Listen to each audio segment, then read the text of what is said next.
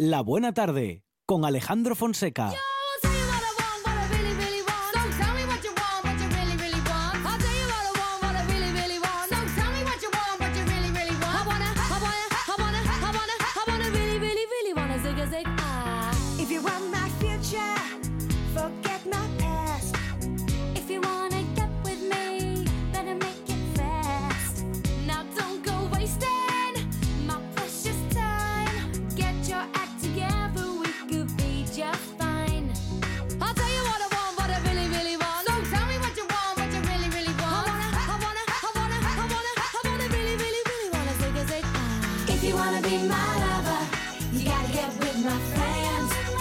Es que llegaron los coros y estaban todos cantando aquí, ¿eh? bueno, sobre todo todas, hay que, todo hay que decirlo. Y también bailando en el control Carlota Suárez, que, que- sí, digo bien. que Está bailando, Carlota. Está preparada ya para, bueno, pues su sección, pero la que ya está aquí con nosotros, con todo lo que sabe, de- con todo lo que sabe que bailamos cuando nadie nos ve. Ella lo sabe, Monchi Álvarez Arancha Nieto. Nos acompaña, como siempre, Verónica García Peña. ¿Qué tal, bueno, Verónica? ¿Cómo estamos? Buenas tardes, muy bien. Bienvenida. Así que esto también lo bailamos cuando tenemos... Supuesto. Esta es una de las que... Bueno, es que hoy vamos a hacer el universo Sé lo que bailas cuando nadie te ve, especial pop internacional. Muy bien. Y por eso mismo nos vamos a Piso de todo el saltar, norte. Nos vamos a saltar nuestra norma de que Sí. todo sea en castellano. Ajá. Y por eso hoy Ah, traemos... era- can- había una norma. Sí, era una norma Estaba- que... No escrita. Es que, como la constitución inglesa. Bueno, es que en realidad, bueno, como es un universo un poco, pues como soy yo y mío y ya, mi, yo, Ajá. pues Usted decido decide. yo. Muy bien. Y escribe sus propias normas. Claro. Me encanta. Y, y era, pues eso, que era, iba a ser todo en castellano. Como, pero esta vez nos lo como saltamos. decía aquella en aquella película que Puñales por la espalda, que decía mi café, mis, mi casa, mi café, mis normas. Claro, sí, eso es. Sí. Bueno, pues algo parecido. Ujú. Pa- bueno, a ver, Sí. que yo, yo en realidad no soy tan así, Claro. tan dictatorial, que Sí, yo no, admito... bueno, también le soy- digo soy que bastante esa, democrática. esa era gente millonaria que, decía eso. Bueno, pero este es, Como, es como tu estas, universo. como estas que Es- cantan. no. claro, Esta es tu También. patria, Es- tu, tu eso es. rinconcito. Y es, es- es- es- esta es mi bandera. Eso es. Y entonces, bueno, pues hoy hacemos pop internacional. Muy bien. Y están sonando las Spice Girls. Claro, que- las chicas del espacio. Hoy, O las chicas espaciales. No lo sé. No, picantes. Picantes. Spice. Space, no, Spice. Spice. Ah. Una cosa es, claro, el espacio Una cosa es el Spice Mountain. como y otra, y otra el picante. La ventaja de saber idiomas en la buena tarde. Ay, ¿Ve por qué lo hacemos en castellano? ahí, ahí. Bueno, las Spice, las Spice. eh, bueno, es que es todo de los 90 hoy, ¿eh? Es pop internacional, pero de los 90. Mm. Está bien que avise porque habrá gente que ahora ya nos haya dejado. Que no, que no. Lo que hemos conseguido es que la gente suba el volumen de la radio porque se lo van a pasar muy Uy. bien. ¿Sabes que esta canción yo la presentaba en los 40 principales? Hombre, me imagino. Si es que Y, esta y de canción- chándal, se ponía el chándal de una de ellas. Que no- había una que iba en chándal, ¿no? Sí, es verdad, sí, sí, sí. sí, es del 94 la canción y fue la que las lanzó al, al estrellato. Sí. 100 millones de discos vendidos. Tienen como grupo femenino, eh, bueno, es considerado el grupo femenino más exitoso de la historia de la música. ¿Sí? ¿Más Sí. que las Supremes? Sí, Más que Bananarama. más, más y más influyentes de la década de los de la década de los 90. No rías. Lo que a mí me gustaba Bananarama cuando llegaban las navidades. Na, na, na, na, na, na, ¿Esos son, esos son los de na, lo- na, na. los amigos de tus amigas son mis amigos? No. No, ese No, es Objetivo es- Birmania. Es, objetivo Ay, Birmania. es Es, es, verdad. es Bananarama eh, Sí. a la española. Ah, vale, vale. Ahí está. Esto es Bananarama. Ah, vale, vale. Bueno, pues las Spice son más importantes que van a van a- Banana. banana-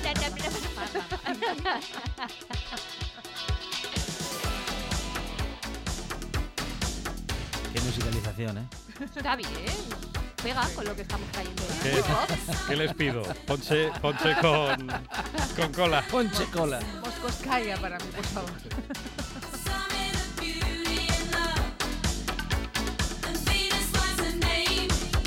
Yo me voy a pedir un aperol. Esta canción es la bomba, que no la había pillado yo cuál era. Claro. No, Bananarama. Pues la podíamos haber incluido también, aunque esta será antes de, ochente- es es ochentera, ochentera, ¿no? Esta, esta es versión de la, de la original, que es la que hemos escuchado mucho, muchísimo. Venus. Que Juan Sed me dijo el nombre, pero no lo escuché. Shocking Blue. Ah, vale, vale. Claro. Pero y bueno. la de cosas que aprendemos en estos universos. Oh. ¿Y de las Spice a dónde vamos? Estábamos con Pues las Spice. espera, sí. de las Spice voy a decir simplemente Sí. que lo componen, porque igual hay gente que se le ha olvidado. Claro. Gary Halloween. Halloween. Halloween. Bueno, cada uno. Sí. La, la, Ros- la Rosia esa que luego cantó La- sola. Eso, y que cantó, por cierto, una versión que de- del Guanaguana este, que se eh, ella solita, en ¿Eh? versión lenta y romántica, que yo no lo veo. Que fue horrible, fue Es que horrible. yo no lo Sí, veo, no, sí, no. sí. Ay, guana, Que era- guana, que era para la rime. No, no, Sí, pega, Claro. no no, no, no. Melania o Melanie C, Victoria Beckham, por supuesto. Ah, Victoria Beckham. qué mal me caía. Sí, no, que no ¿Sí? le gustaba el olor a- en España porque dice que, que olía a bueno, yo en eso, yo en eso, eh, yo no, le, le- yo no se lo discuto, estoy totalmente de acuerdo. Sí, pero no es ningún problema. Joder, bueno, depende. ¿Eh? ¿Pero qué pasa? ¿Que huele a ajo constantemente? No soporto el olor a ajo, Ah, he dicho. No lo soporto. Yo tengo un... Por eso Ay. le cae bien eh, Victoria Beckham. Pues tengo, tengo ahí unas gambas al ajillo que luego, si quiere, las calentamos en A mí momento. solo me gusta el ajo con una chuleta debajo. Ah, Ay, amigo. Ay, me caches la chuleta, vamos. Ahí estamos, que si no, no, si no, no. Me quedo, con, me quedo con esa frase, ¿eh? La de la Sí, chuleta. Es muy buena. No me digas que no la habíais oído. No, No, yo mi no. vida. yo Pues No, no, en, ¿en Era- serio? en Erandio tal vez. Pues yo pensé que era una frase interna- No, internacional. no, y- sí, bueno, eh, bueno, pero pod- podría ser, sí. ¿Quieres pero que haga no. una encuesta en redes sociales? Venga, va, a ver si la habías escuchado. Voy a ponerlo. ¿Eh? Es, De eh, Biarritz para a abajo. mí solo me gusta el ajo con una chuleta debajo. Madre mía. Así suena como muy madrileño. Sí, y sí. es, ¿eh? Puedo A una hacer- choleta debajo. Con la jota de marja. Eh, eh, que nos faltan dos miembros del grupo, Melanie B y Emma Banton. Emma era la rubita esta mona. Sí. O sea, Que se a- parece a Vero. Claro, me decían que me parecía a ella, por Sí, eso añado lo de claro. mona. Me- Melvi, yo me quedo con Melvi. Con Me- Melvi, sí. Era la que te gustaba. te gusta, ¿eh? Sí, a mí Melvi me gustaba ¿Y mucho. quién era? La Cantaba, Melania, ah, cantaba vale, de la otra, la deportista. Sí. Es que luego parecía que cada una tenía un rol. Sí, que hacía Sí. como karate allí. Sí, sí, sí. Sí, Pegaba patadas voladoras. Qué incómodo. Y ahora se lleva el chándal, fíjate tú. chándal. Sí, Con se ha vuelto a todo. poner. Se ha vuelto... De esta canción ha habido, aparte de la versión balada, Sí. eh, ha habido una versión polka y una versión punk. Y una versión rock y una versión. Bueno, y ha sido banda sonora de una teleserie chi- chilena llamada Separados. Ah, mire. Sonaba, o sea, separados. Y sonaba, bueno, bueno. I love it". en serio. ¿Así en, en esta versión tan movida? Sí, sí, sí, sí, sí. Y salía bigote a Rocé. Bueno, y de las Spice, ¿a dónde vamos? Vamos a un grupo de chicos. A una, a una banda de chicos. Oh, qué monos. Los sabandeños. Everybody, yeah, rock your body right. Back streets back, alright. Hey, now, oh my God, we're back again. Me vuelvo, a Oh, lanzar, yeah. me vuelvo a lanzar a la piscina, que ya estoy acostumbrado, y los oyentes también. Los chicos de la calle de atrás, ¿Eh? Backstreet Boys, Sí. menos mal. Es Vale, que lo has- es- en castellano suena, en este caso, muy mal. Con todos ustedes, los chicos de la calle de atrás. ¿A qué suena mal? Suena Dice, mal. "Uh, ¿qué, suena esto, mal. ¿Qué será? Cumbia. Backstreet Boys. Como. Bueno, igual que Bueno, lo que cantaban. La que canción eran tonterías, pero en inglés suena bien. A mí me recuerda 97. a la peli ¿Eh? de Primos, porque ahí hacen un baile homenajeando a esta canción Ajá. en esa película que me encanta de cine español. Sí, y, sí, y- sí. y- y no sé, ya siempre que pienso en Backstreet Boys pienso en Primos. Ah, pues bueno, está guay eso. Sí, sí, sí. Rodada en comillas, en Cantabria. Sí, sí, sí. Ah. Una película muy recomendable. Le pondremos el baile. Estoy ahora dudando si la he visto o no la he visto. Seguro que sí. Yo estuve comiendo con el equipo de rodaje. ¿Ah, ¿Sí? sí? Sí, ¿Y pero no de, de casualidad. Ah, de, ah, de De casualidad. casualidad, Nosotros sí. Majísimos. Qué guay. Ahí en comillas. Ahí en comillas. sí. Oh, qué guay. Es que Monchi a veces sale de cimata. Sí, de- A veces, a veces sí. Ah, solo cuando hay un rodaje cerca. Me dice. Ramón Redondo Sí. que acabo de confundir a las Bangles con Bananarama. Ah, Porque Ala. claro, el, el anuncio Ah, de este Navidad. de Navidad claro. es de Sí. las Bangles. na- Pero Ah, Ramón, ya, Ramón. Redondo na, tam- na, también na, sabe na, de na, na, publicidades. Sabe de todo Ramón Qué Redondo. barbaridad. Ay, pues mira, si Yo sabe quiero que de- sea el director de RTPA, Ramón Redondo. Si sabe, de, si sabe de anuncios, a ver si consigue Sí. decirme qué era lo que se anunciaba con una, con una canción del grupo Norte, que se llamaba la del diamante, la de entre, Entre Tú y yo, esa. un diamante eso es, para porque siempre. yo tengo en la cabeza que había que se anunciaba algo en televisión con esa canción y por me mucho que parece que es buscado, no la, la- me parece que es la joya esa mm, que en una época anunciaba David Bisbal. La No. joya esa. La- Pero Sí, que se que va- vende La de un la kiosco la Eh, joya la esa. de la V, la de la V, sí. Ah, vale. Ah, sí. ¿Cuál? Yo creo, ¿eh? Di la marca. Es Esa, que- es que, esa, Esa marca que usted Esa me, marca de, que- de la que usted me habla. Y que no nos ha eh, pagado que nada. no nos ha pagado Esa, nada, pero es que hay que ser- es que si no no nos, no se nos va a entender, Claro. no se nos va. Sí, Porque sí, imagínate que yo tengo una marca de joyas que se llama Verónica y van Claro. a pensar Claro, todos ahí. "Ay, la, la, eh, Verónica que tiene joyas." Pues no, no, no, sé yo, no sé yo. Bueno, los Backstreet Boys, que pues eso, un ¿Cuántos grupo de chicos. Pues eran, Cuatro, eran- Un montón. Sí, no, ¿no? más, ¿No era? eran cinco. Cinco, yo creo que Y, cinco. y ¿no? llevaban la ropa, la ropa muy amplia, Sí. ¿no se acuerdan? Mm. Llevaban Sí, sí, sí. camisetas amplias, los pantalones igual, Sí, las gorras. Vendieron entre 100 y 130 millones de producciones musicales. Casi nada. Casi nada. Producciones musicales. Sí, porque ahí entran Vale, también no, las no se podían, no se podían y- llamar discos, ¿sabes lo que por- pero ¿sabes por qué? Claro, Porque sí, ahora entran, entran todo tipo de productos musicales, ¿eh? Ah. hasta, Ah, los, vale, hasta los videoclips. Y como curiosidad, Mira, ahí está esta, el- esta es la del norte. La del norte. Esta. Uy, esta canción a mí me encanta. Pues ¿eh? dice Juan Saez que esto anunciaba una joyería cordobesa. ¿En serio? ¿Qué os parece? A mí me gusta mucho esta no canción. me... Oh. Ajá. Es, Pero tarda en entrar, ¿eh? Sí, hombre, para que te vayas Se está a- peinando a- el cantante. Pero en realidad es para que busques a la chica con la que quieres Vale. bailar o al chico Bueno, esto Ah. aprovechamos en la radio para enrollarnos de... y contar cosas, anécdotas Claro, del eso grupo. es. Cuanto más intro, más hablabas. Ah, Jorge Méndez. claro. Jorge Méndez tocó con el norte. Ah, mire. Ay, es que es escucharles y ya, ay, qué, qué- qué maravilla. Es la chica de mi vida. ¿Cuántos recuerdos? No, no, pero a mí me gusta mucho, no sé por qué. A mí me, a ver, esto a mí me recuerda a mi infancia de infancia, de Sí. infancia de niña. Ujú. Pero no importa, yo luego he ido creciendo y haya estado esta canción. Me gusta, Mm, me gusta. Sí. Eh, un último apunte de los Backstreet, Backstreet Boys, Boys, sí. como curiosidad. La canción que hemos oído antes, eh, cuando el disco salió en Estados Unidos, no la Mm. incluyeron. ¿Por qué? Anda. Porque no les pareció que no iba a tener éxito, que cuando es una de las más famosas y la que más eh, boom les dio.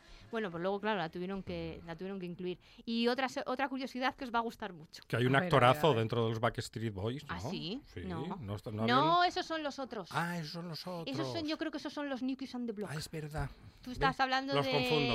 Del actor de In Time y esto que ahora no me Mm. acuerdo de... Mark Wahlberg. Justin No. Timberlake. Ese, de Ah, Timberlake. ¿y, y Mark Wahlberg no estaba en un grupo de estos? No. De muchachos. ¿Sí? Sí, yo creo que Pues estaba a en los no me... Backstreet Boys. No, pero no. Ah, era el hermano. Él Me estaba dice en don Juan que era el solitario hermano. Ah, con vale, pero ves cómo él Marky no Mark era. era, ¿no? Él en solitario con Mm. Marky Mark o algo así, ¿puede Puede ser? puede ser. puede Que ser, por favor, ser. Ramón Redondo, necesitamos de su ayuda. Bueno, la curiosidad. Los Backstreet Boys, aparte de haber hecho pues cientos de giras y cientos de discos y de todo, hacen cruceros. Hacen cruceros. ¿En Hacen cruceros. ¿Como los de Pero- vacaciones pero en el no- mar? No, pero no cruceros, son unos cruceros especiales que lo hacen ellos, o sea, cruceros BSB, y los hacen desde el 2011 hasta ahora. Y son pues especiales y, y están ellos y tú, bueno, que es como exclusivos, digamos, no es que Ah. ellos van, eh, están contratados en un, en un barco eh, cualquiera. El hermano Donnie Wolver. Ah, mm, pero ves como no era él. Vale. No, No, era no. Pues es que se parecía tanto. No. Eh, y de los Backstreet Boys a una chica con la que hemos crecido, la hemos eh, visto subir, bajar, caer, caer más abajo, volver a subir. Sabrina. Nadie como Anechi. Hombre, con esto, ya solo con esto que suena... Pobrecita, ¿eh? Sí. Pobrecita.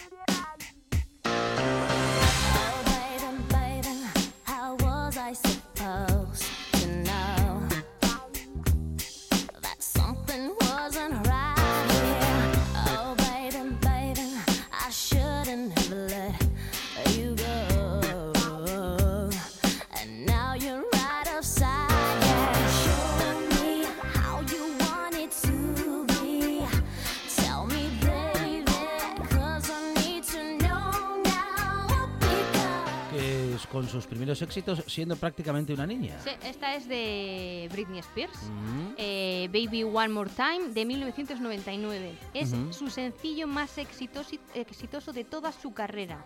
El más. O sea, independientemente de las canciones que ha hecho después, que ha hecho muchísimas, porque no sé cuántos discos tiene, pero debe tener como 4 o 5 y no... Esta es como la que la llevó a la fama y Ujú. la que siempre recordamos de ella. Y decíamos que pobrecita, porque es verdad que Mm. bueno, lo ha pasado muy mal en los últimos años, sobre todo ahora está luchando por recuperar su propia tutela Ajá. porque está bajo la tutela de su padre, Sí. el señor Spears, Ujú. y ella quiere recuperarse a sí misma. eh. Sí, y que sí. yo creo que se lo debería Está en bueno, esa yo es que lucha. claro, yo, yo es que soy Exacto. soy eh, pro, pro Britney. Muy bien, muy bien. Claro que sí. Y bueno, ha vendido 11 millones de copias alrededor del mundo esta canción, ¿eh? 11 millones, que se dice pronto. Mm. Y la canción fue publicada en, en YouTube en el 2009, 11 años después del lanzamiento original del vídeo. Y desde entonces cuenta con más de 500, de 500 millones de reproducciones. Casi nada, ¿eh? Casi nada. Luego, como para que, claro, yo viendo estas cifras muchas veces pienso que ya sé por qué su padre le quiere tu- la quiere tutelar. Ujú. Claro. ¿Eh? Y por qué no quiere que su- soltar la tutela. Ya. ¿eh? Bueno, y Es un fans- pesetero, o sea, no, sus- sus fans no, sus ídolos, sus ídolos, los de Britney, eh, en los que ella se fijó para, con- para cuando eh, decidió ser cantante y ir creciendo, fue Madonna, Janet Jackson y Winnie Houston. Yo creo que buenos, buenos ejemplos, ¿no? Mm. Sí. Muy buenos. Y se hizo muy famosa. Pobre Janet empezó- también, ¿eh? Sí. Bueno, el otro día salió en la tele. Menos No, mal. no, era su hermana. Era La Toya. La Toya. Ah, La vale, Toya sí. Jackson. Que se parecen todos. Mm. Sí. sí, sí, La sí. Toya es igualita que Michael. Sí. La misma sí, cara, la sí, misma sí, nariz. Sí, la misma nariz. El mismo cirujano. Yo, Sí. Eso creo yo, eso pienso Sí, yo. sí, sí. Sí, sí. Bueno, y Britney se hizo muy famosa en el 92 con un programa de televisión que se llamaba eh, The Mickey Mouse Club.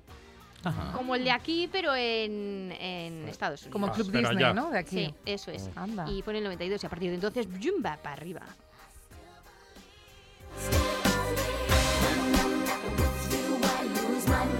Usted dice ese programa que es la casa de Mickey Mouse, donde te divertirás. El club, Ah, el club. Claro, está De en la más casa mayores, y luego está el club. Ah, sí, claro, sí, sí, sí. Sí. El Era club como- siempre es de más mayores. era como el club Disney de aquí, eso es. Que no es que- me encanta escuchar a Alejandro Fonseca cantando la canción de Mickey Mouse. Es que todo el mundo tiene un pasado. Y los hijos crecen, pero hay un momento en el Sí, que no, no. son pequeñinos y ven la tele. Y se ve y se escucha tantas veces lo mismo que queda grabado para siempre. Eso Ay, a es. fuego, a fuego. bueno, a ver, eh, no, es, no es bochornosa. Podías haberte puesto a cantar lo de la tetera y la cafetera y. También, lo me, otro. También me lo sé. Ya, ya se cantó aquí alguna vez, no Sí, se ya, crea. vale, vale. Son muchas horas de radio. Pues no vamos a dejar la cosa infantil. Porque nos vamos a ir ahora a un grupo que, que hizo una canción sobre uno de los juguetes. Bueno, yo no lo considero infantil del todo, pero sobre uno de los juguetes más vendidos del mundo mundial. Hiya, Bobby. Hi, Ken. You want to go for a ride? Sure, Ken. Jump in. I'm a Barbie girl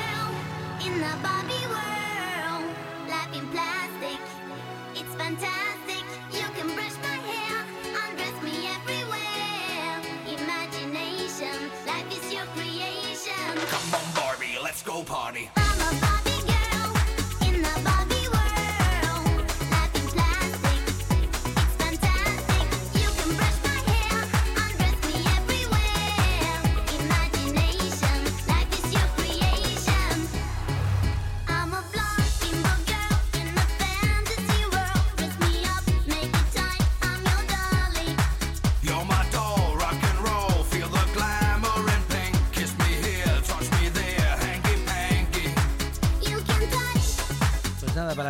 Ir hasta la barra bailando y que no se le caiga. Ay, esta canción es para bailarla y volverla a bailar. El Subirte en el cubata. podium de la discoteca y darlo todo.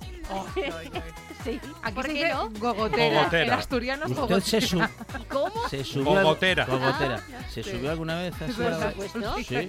Sí, a ver, ¿qué pasa? ¿Que aquí nadie ha tenido No. 17 No, años, no, sí. 16? ¿eh? y ha decidido darlo todo, Pero- llegado, pues ya está. Pero Cuente, Claro. cuente, es el momento. Pero había que venirse No, muy pero arriba, ¿eh? Para... No, había simplemente que tener ganas de divertirse. Y ya Sí, está. sí, Eh, y luego, sobre Yo todo. también tuve alguna. Pero, se, conver- pero se convertía una en protagonista. de- No, hombre, porque a ver, en las discotecas de, de donde yo bailaba Sí. no había solo un podium, había un Ah, montón. vale, vale. Y luego eh, todo el mundo bailábamos, o sea, en general. No Claro. era una cosa de que de repente, ah, mira, que se pare todo, que sube uno. Pero No. cuidadín, sí, ¿eh? sí. Cuando te subes a Bogotera, Sí. en Asturias y Podium en el resto de la península, eh, era síntoma de que bailabas bien si el DJ te ponía foco. Claro. Si ¿Ah, te sí? dejaba en la Sí, oscuridad sí, bailando, Si no había foco, era como... ya te podías Ah, caer y rebotar dos veces. Vaya Pero ahora, no, como no, no. bailases bien, te caía Había foco. ¿Sí? Foco, había Ah, no, no, no, esto era más... No, a ti no Ya. te ponían foco, Vero. Ni, ni sí ni no, no lo sé, nunca me No fijé, la verdad. Yo No intenté sé. subirme una vez, pero duré tres segundos. Ah, sí. No, pues yo me lo pasaba muy bien y no me avergüenzo de ello, que quede, que, que quede constancia. Es y de esta canción tampoco, porque, a ver, esto al final forma parte de nuestra forma de ser. Ujú. ¿eh? Y divertirse y pasarlo bien y subirte al podio y gritar y cantar y cantar mal, pues tiene su, su punto y te convierte en quien eres. Claro. ¿O no? Bien dicho, Totalmente, Verónica. totalmente. Esta canción es Barbie Girl ¿eh? del grupo Aqua, que este grupo es escandinavo. Suecos, No, no, daneses. Eh, sí, Ah. es una mezcla. Es un, es- hay una, la cantante es noruega.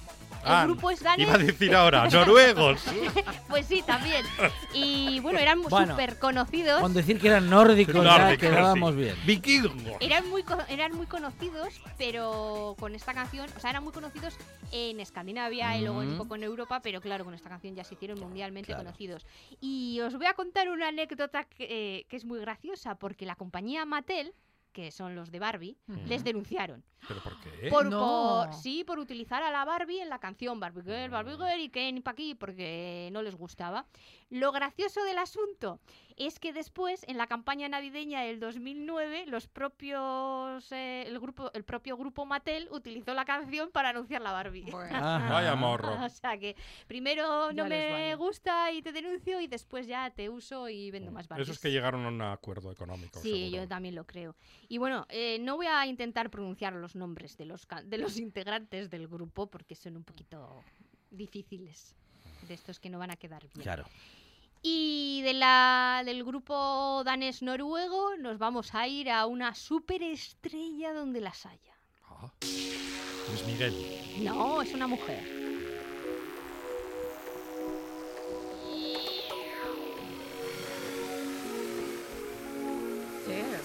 Una, eh, iba a decir yo sí, una mujer perdón. que no envejece. Exactamente. Qué Es, maravillosa. es, es como... Bueno, ahora con esta me tengo que acercar a la barra. es que no queda otra. No ¿Qué, aguanta, quieren- no qué quieren? ¿Qué quieren tomar? Con esta también te puedes subir al podium a No, bailar. hay que pedir algo. No matter how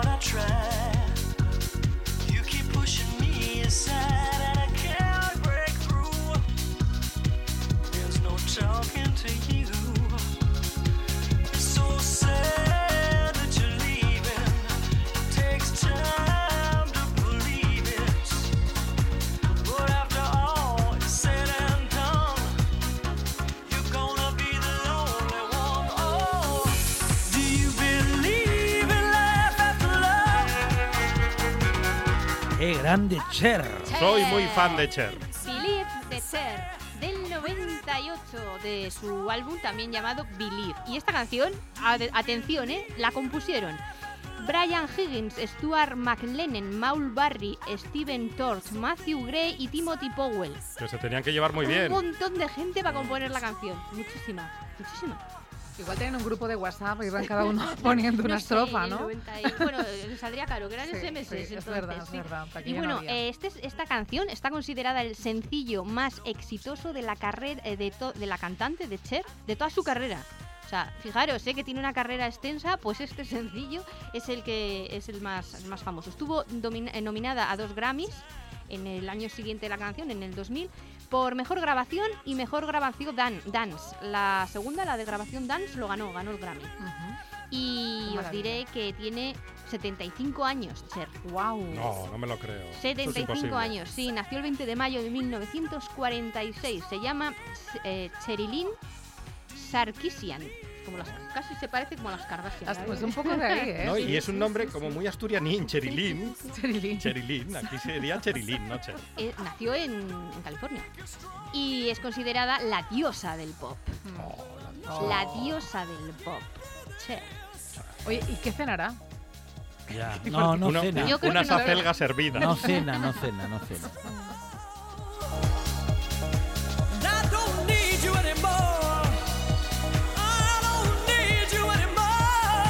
Bueno, pues nada, podría haber sido peor. Eh, digo, lo hemos pasado muy Oye. bien con Verónica García Peña y, no es y este final con Cher, eh, bueno, Es un pues, final apoteósico. eh, muy bien. Yo me quedo con la chuleta y el ajo. Bueno, puede haber, puede haber más universos en esta dirección o no, Sí, no sí, se queda, sabe. Queda uno. queda- queda uno. Pero va a ser distinto. Cuidado que hay muchos universos multiversos y También, paralelos. también, o sea sí, que. también.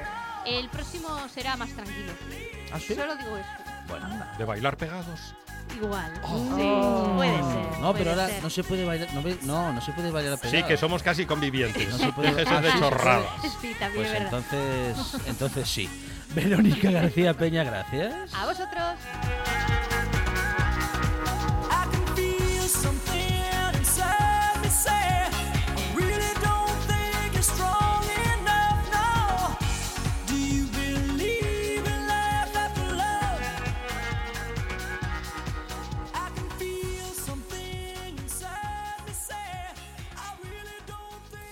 De vinilos al ajillo, dos de micros al cabrales, tres de cables afogados. Oído cocina. Carlos Novoa se cuela en las mejores cocinas del país Astur. De lunes a viernes, a las 11 de la noche, Oído Cocina con Carlos Novoa. Ya sabe que somos de casa. La buena tarde en RPA.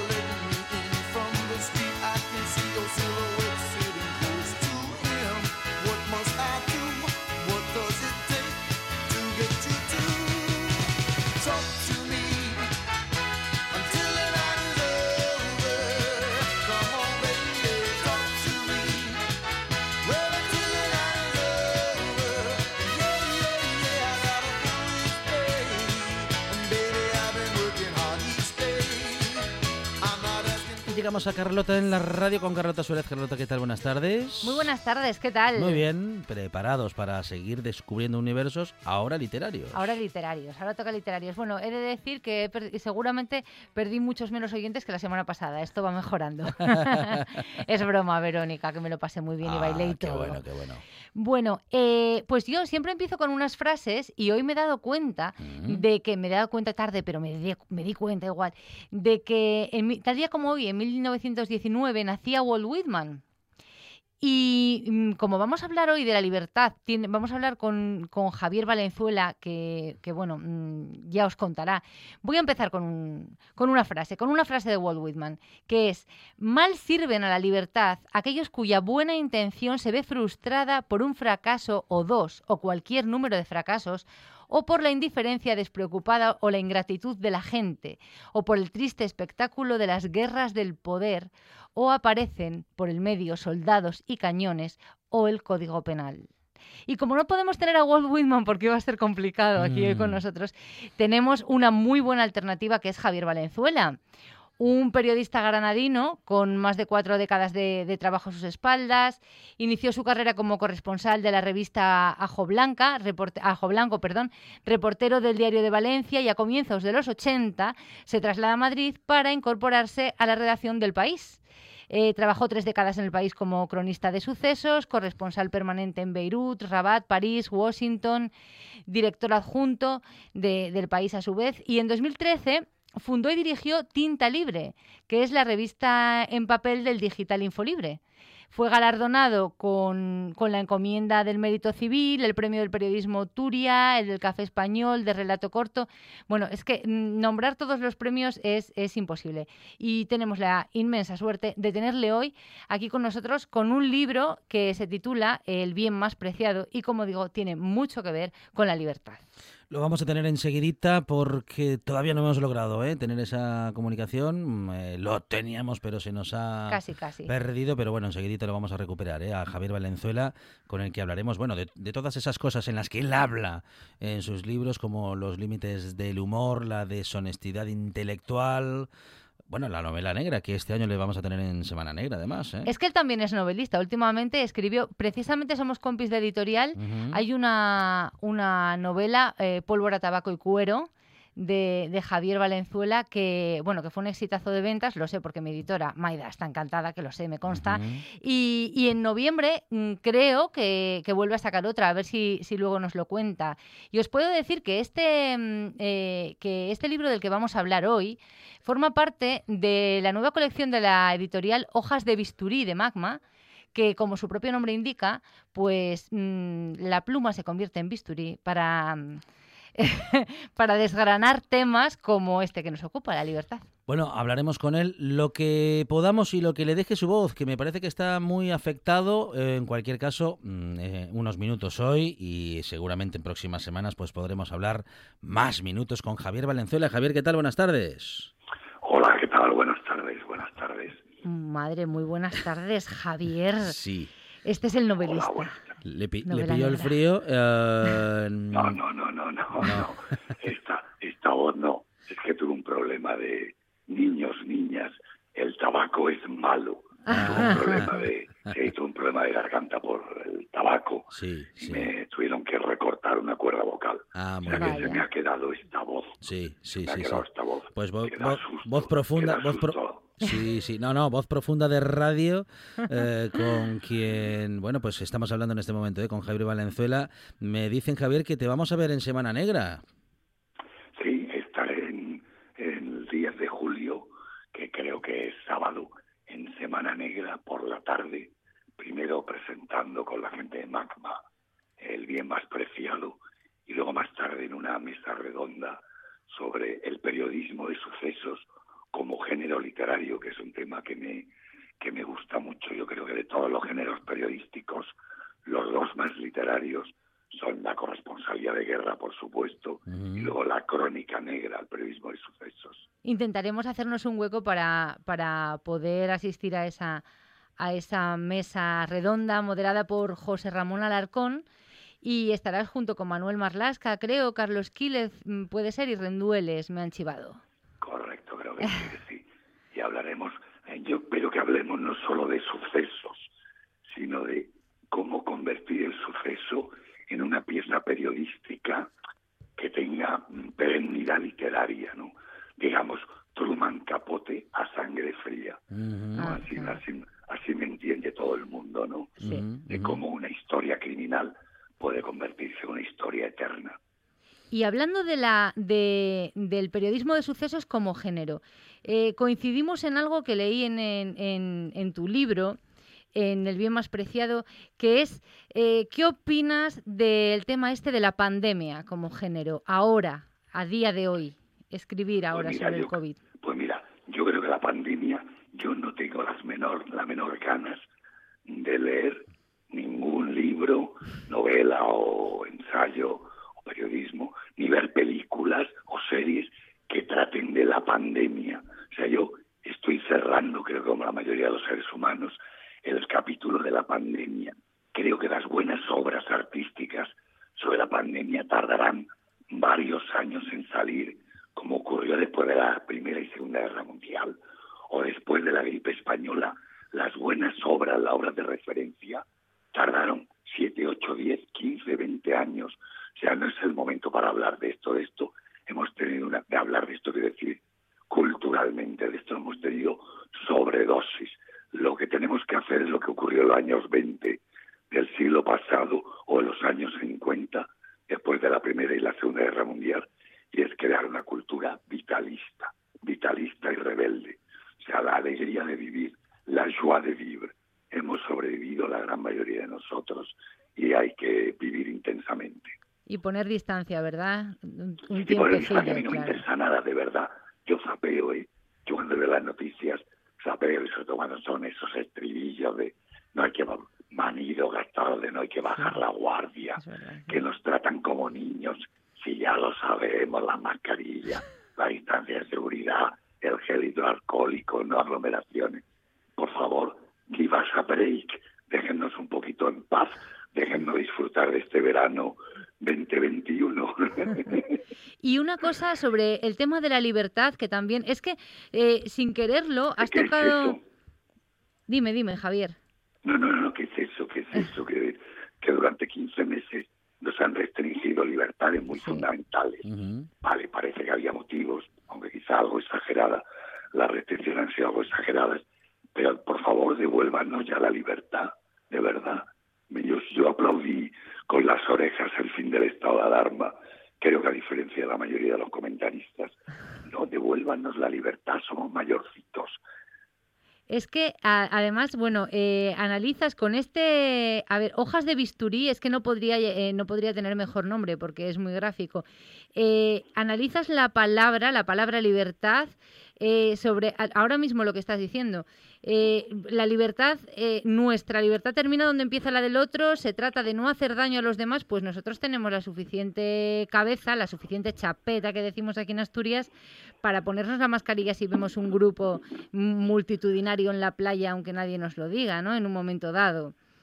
Y, Totalmente de claro. acuerdo, totalmente de acuerdo.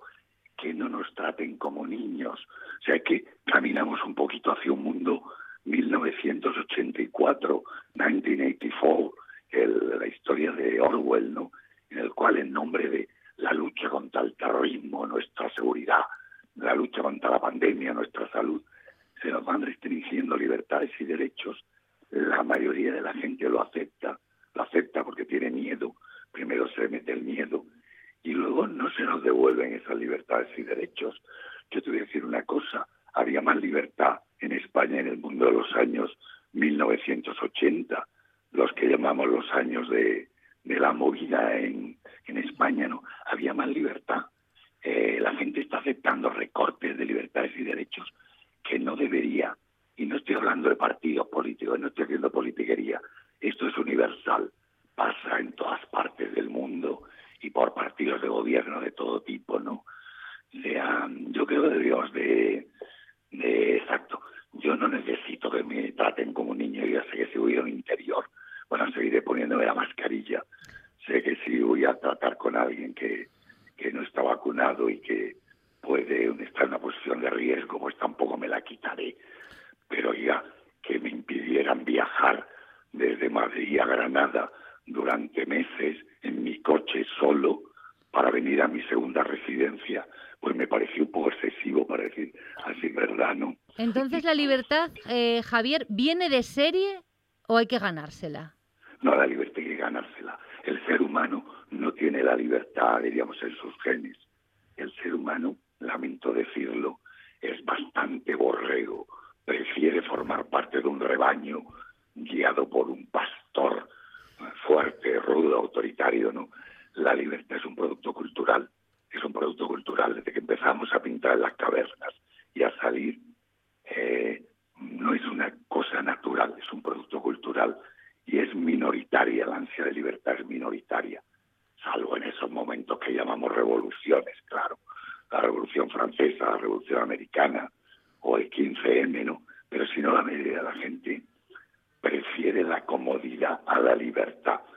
Por eso lo que queremos, apreciamos la libertad y la preferimos, preferimos la libertad, yo qué sé, a la ley, el orden, eh, la seguridad. Por eso nos llevamos libertarios, no partidarios de la libertad.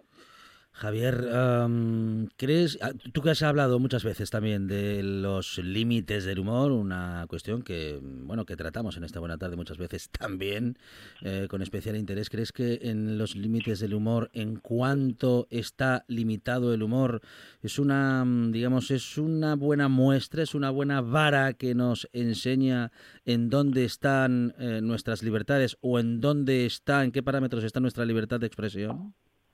Totalmente. Yo en los últimos años en España se han producido restricciones a la libertad del humor muy notables. O sea, que canciones, tweets, memes hayan sido perseguidos policial y judicialmente, me parece muy grave.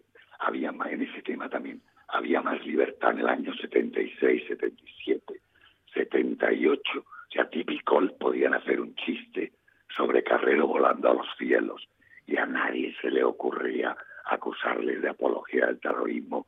La gente se hubiera muerto de la risa si alguien hubiera hecho esa acusación. Ahora no, ahora hay gente que ha sido procesada pues por hacer chistes. El humor puede ser de mejor o peor gusto, evidentemente, evidentemente, pero el humor no puede censurarse.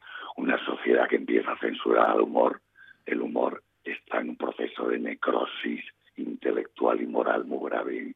Y los españoles siempre hemos tenido ese desfogue del humor y, ahora, entre lo políticamente correcto, eh, la ley Mordaza y el Código Civil y Penal, uno no sabe muy bien que si se puede hacer un chiste o no sobre tal o cual cosa, ¿no? Javier, Eh, debo decirte que eh, como estuvimos bailando pop internacional hasta hace poquito, nos queda poco tiempo. Eh, entonces, bueno, vamos a tener que cerrar, pero me encantaría poder hablar contigo eh, largo y tendido cuando vengas a la Semana Negra. Estaré pendiente de recordarle a nuestros oyentes el día que se presentará el bien más preciado eh, aquí en Gijón y debo decirte que disfruté muy especialmente de tu carta a Vázquez Montalbán, que comparto tu opinión de que le iba a caer muy bien un tipo que también nos acompañó en esta buena tarde y que si nos escucha me debe una ropa vieja, que es Alexis Ravelo, padre de Hombre, Monroy. Hombre, el gran Alexis. Es- yo creo que Alexis, yo tengo a Alexis mejorando lo presente como el mejor de- escritor de novela española actual, después de Juan Madrid.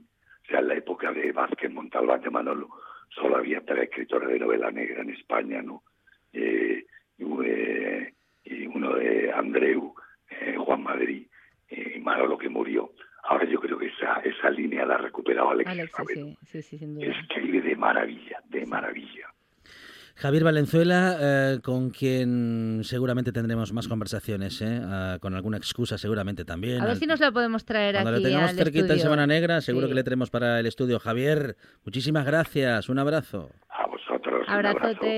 Carlota, como siempre, muy interesante, ¿eh? Muchas gracias. Ah, bueno, abrazo fuerte y os recuerdo, eh, la semana que viene eh, le toca a, nuestro, a mis ahijados de la Corolla rescatar palabras. Ah, Así muy que, bien. aunque voy a compartir sección con el profe, que sepáis que sí que me voy a traer el rescate de, de palabras de, de mis compis. Y no nos ha dado tiempo a que Javier nos rescatase las palabras para el Sí, refugio de papel sí. que tenía preparadas, pero bueno, ya me encargo yo de que me las mande, de que me las envíe y las rescato en próximos programas. Carlota en la radio. En la buena tarde, Carlota, gracias. Abrazote. En toda Asturias, RPA, la radio autonómica.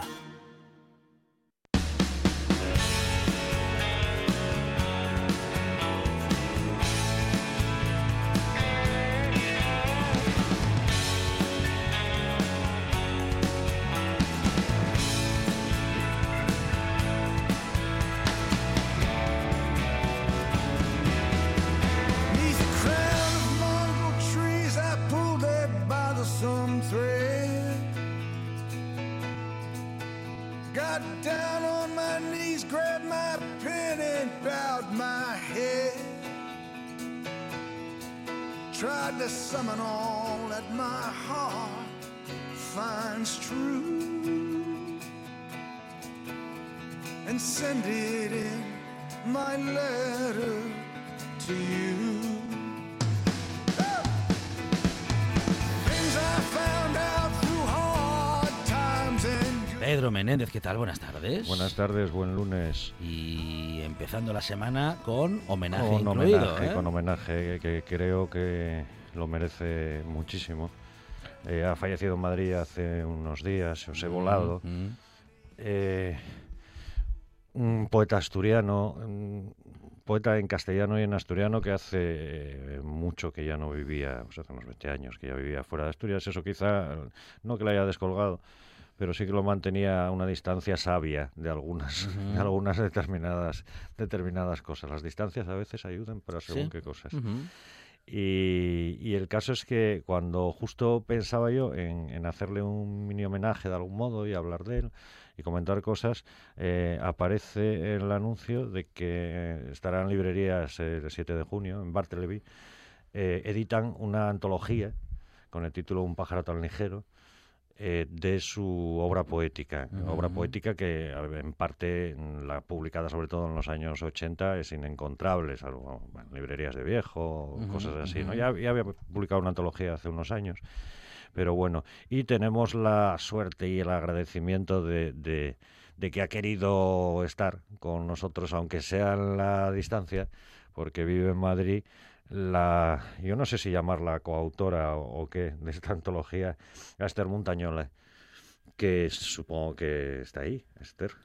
Esther, ¿qué tal? Hola, Buena- buenas Hola, Esther, buenas tardes. Buenas tardes, Alejandro y Pedro. Buenas tardes. Encantadísima de Pues- que estés con nosotros, porque claro, es una cosa muy especial. Eh, cu- cuando hablé contigo el otro día, eh, por teléfono, por mensajes y cosas de estas, lo que todavía no sabía era que, mm, puestos a ser, eres- eres hasta la autora de la portada, de la foto de la portada.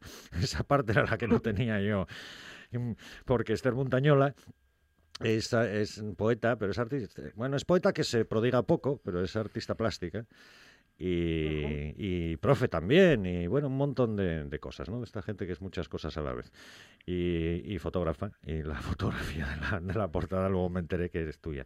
Qué antología más guapa, que fue lo primero que le dije al editor también. Creo, ¿no? Muchísimas Tú gracias. estás, eh, ¿cómo, ¿cómo lo ves ahora? Eh, Un libro que llegó a ver, José Volado. Volado llegó a ver este libro, llegó a tenerlo. Efectivamente. Eh, la, la idea de la antología fue una propuesta que le hice ya hace dos años a, a José y fuimos hablándola y mm, eh, como hace pues más o menos un año comencé a, a tratar el tema con el editor de Barleby, eh, Pepo Paz, Pepo. y le pareció muy interesante porque a mí me parecía, y eso es lo que le decía a José, José y yo hemos sido grandes amigos, que, mm, que merecía la pena que el público, el lector, las lectoras y lectores en castellano pudieran acceder también a su obra, porque Claro, no lo hemos dicho, no lo hemos dicho que es una edición bilingüe. Mm. Sí, así es, así es, eh, Pedro. Y, y nada, pues eso, para que tanto el público en castellano como en asturiano pudiera acceder a su obra, como bien decías, una antología pretende ser eh, algo completo para acercarnos la voz de- del autor. En este caso, queríamos que pudiese llegar a, a todos los rincones del- de, la península, ¿no? Y bueno, pues a José le gustó mucho la idea, nos pusimos a trabajar en, en ella con, con mucha ilusión y pasando tardes memorables hablando de poesía y revisando uno a uno los libros, uno a uno los poemas, las traducciones, eh, re- recuperando poemas de revistas antiguas, incluso textos en castellano, en fin, y tratando de, de haceros llegar pues su, su obra de una manera amena y, y a la vez profunda. Ah, espero La- que lo hayamos conseguido. Sí, yo creo que sí, es preciosa. La antología, además, de lo que decía y lo que estabas diciendo tú ahora, recoge por una parte obra ya que es muy difícil de, de encontrar Ujú. en, los, en los primeros libros, eh, pero eh, tiene hasta inéditos. Es decir, que recoge absolutamente toda su trayectoria, bueno, toda su, sí, toda su trayectoria, ¿no? Gran parte de su trayectoria. Y yo supongo que habrá sido una gozada. Yo tengo el privilegio, el lujo de haber publicado en la, en la colección Deva el primer número inauguramos la colección Deva de, de poesía cuando la impulsó aquí en el Ateneo Obrero y, y José Volado ya de aquella que los demás éramos unos patanes él era un caballero O sea, él tenía, ¿verdad? Esther? Él ten- siempre tuvo otro nivel. Distinguía- No, no sé, que algo lo distinguía que lo hacía ser una persona muy, muy especial, ¿no? Entonces, sin ponerme ahora en plan así sentimental, ni Ujú. mucho menos, porque no era la intención, pero eh, yo creo que sí que merecía esta, es- esta antología. O sea, un- igual que hay poetas que sacan antologías que, bueno, están muy bien, son interesantes y siempre a los lectores siempre no- es, es un modo buenísimo de acercarnos, pero él además yo creo que, que merecía de modo especial esta antología independientemente de las circunstancias por, por las que pasamos eh, ahora, ¿no?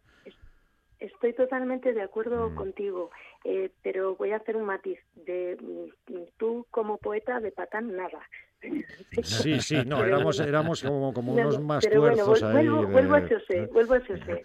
Eh, mira, mm, efectivamente, él era una persona de una elegancia interior Mm, eh, única y de una modestia mm, tremenda.